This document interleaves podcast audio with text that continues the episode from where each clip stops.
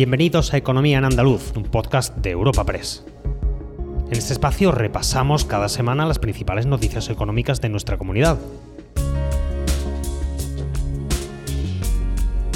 Estos son los temas que han marcado la información económica de Andalucía esta semana.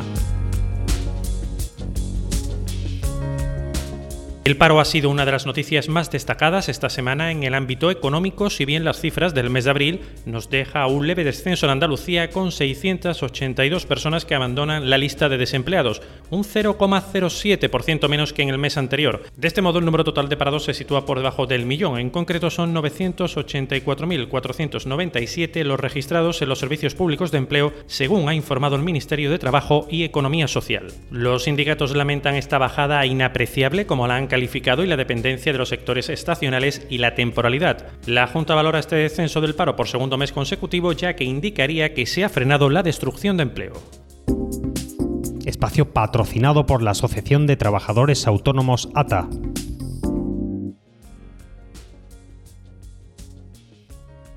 Como decíamos en nuestra portada, el paro ha bajado en Andalucía en 682 personas. Para UGT el dato es negativo porque la bajada, dicen, es inapreciable. Alertan de que a pesar de los ERTE y los subsidios, muchos andaluces se han quedado en el camino. El sindicato reclama la necesidad de dotar de contenido a la negociación colectiva, reformar el sistema tributario e insta a que se aprovechen los fondos europeos. El fin de la pandemia debe ser también el fin de la precariedad laboral. Así lo ha manifestado Oscar Martín, secretario de Formación y Empleo de UGT Andalucía.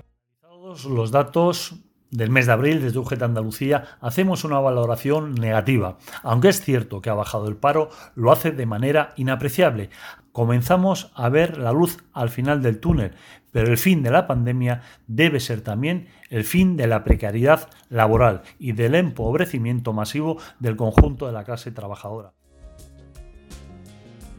Para comisiones obreras son datos preocupantes, más aún cuando abril tradicionalmente ha sido un mes caracterizado por una importante caída del paro. Además, en el sindicato preocupa el incremento del desempleo en el colectivo de la mujer y entre la población más joven. También se ha criticado la elevada temporalidad y por ello es más necesario que nunca, dicen, que se derogue la reforma laboral y se acometa la subida del salario mínimo profesional. Sergio Santos, secretario de Empleo y Nuevas Realidades Laborales de Comisiones Obreras en Andalucía de Andalucía se hace más necesario que nunca. Primero, la derogación de la reforma laboral, que nos ayude a mejorar la calidad en el empleo, eh, paralizar y combatir esa temporalidad, esa parcialidad, esa rotación, esa facilidad para el despido.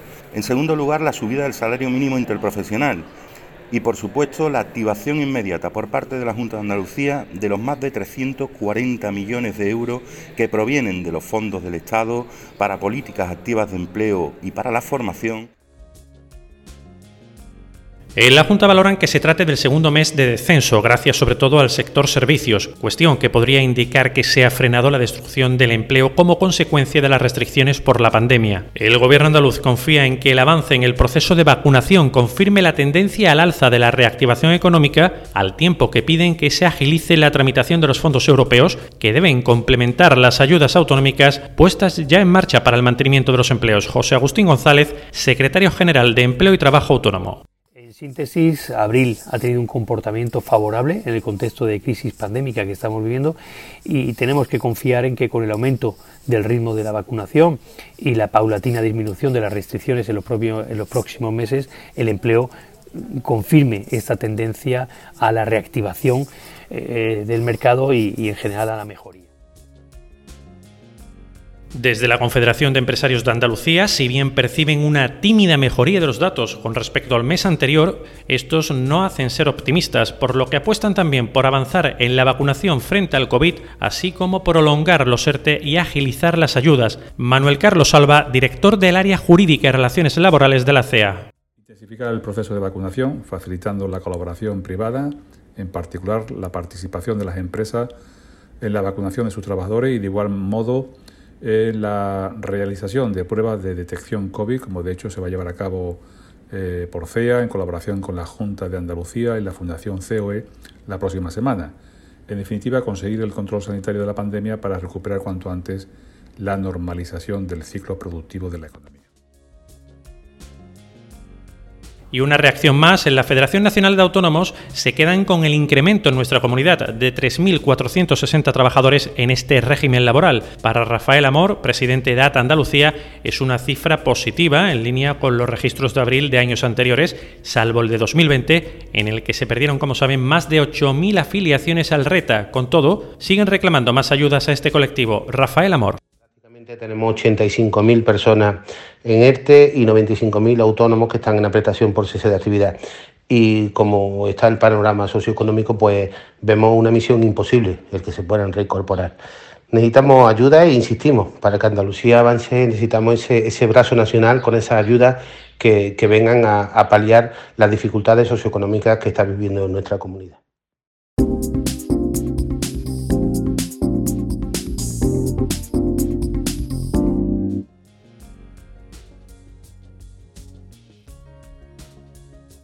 La Comisión Regional de Seguimiento del Programa de Fomento del Empleo Agrario ha aprobado esta semana la distribución provincial de los fondos del PFEA que el Estado destina a Andalucía a través de este plan. En concreto, la asignación asciende a 176,7 millones de euros, es decir, un 9,5% más respecto a la anterior edición. Ahora son las administraciones locales quienes determinarán las actividades con las que darán empleo en sus municipios mediante estos fondos, principalmente agrarias. El delegado del Gobierno ha valorado ese incremento de las partidas, más justificado que nunca debido a la necesidad de recuperar el ritmo de crecimiento económico y social en nuestras localidades. Pedro Fernández, delegado del Gobierno en Andalucía.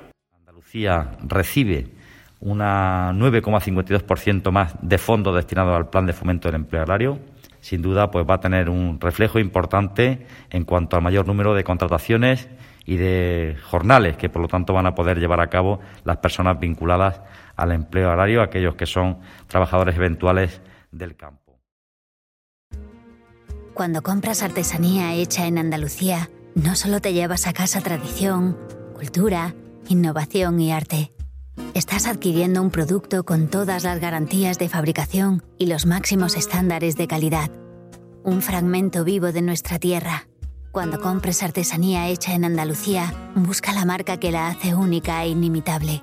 Artesanía hecha en Andalucía. El valor de lo auténtico. Junta de Andalucía.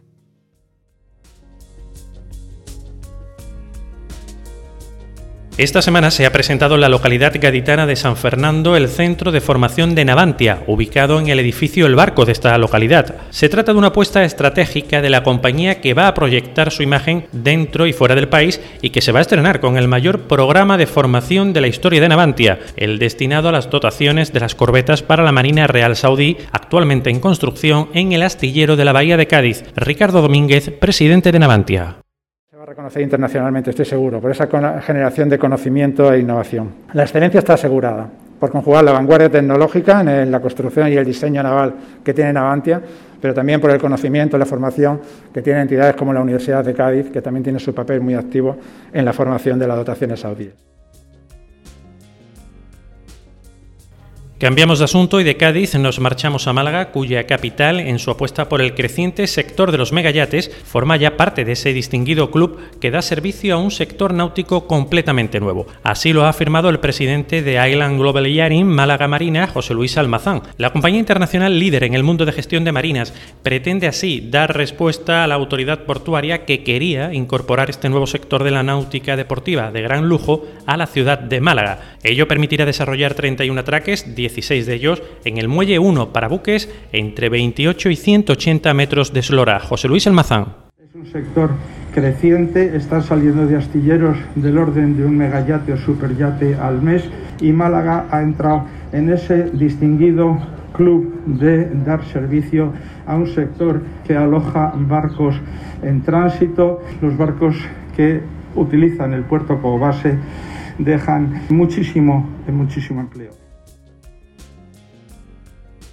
Y al cierre hablamos de la campaña del sector de perfumería, cosmética y cuidado personal que está impulsando la Confederación Andaluza de Empresarios de Alimentación y Perfumería en colaboración con la Consejería de Transformación Económica. Su objetivo es fomentar la reactivación del sector mediante el consumo y venta tanto en establecimientos especializados del canal de perfumería como en el segmento de gran consumo. Virginia González Lucena, presidenta de esta patronal andaluza campaña puesta en marcha por CAEA constituye una oportunidad para concienciar al consumidor de los efectos beneficiosos y preventivos para la salud asociados a dichos productos, así como a la belleza como generadora de confianza, motivación e impacto positivo en las personas.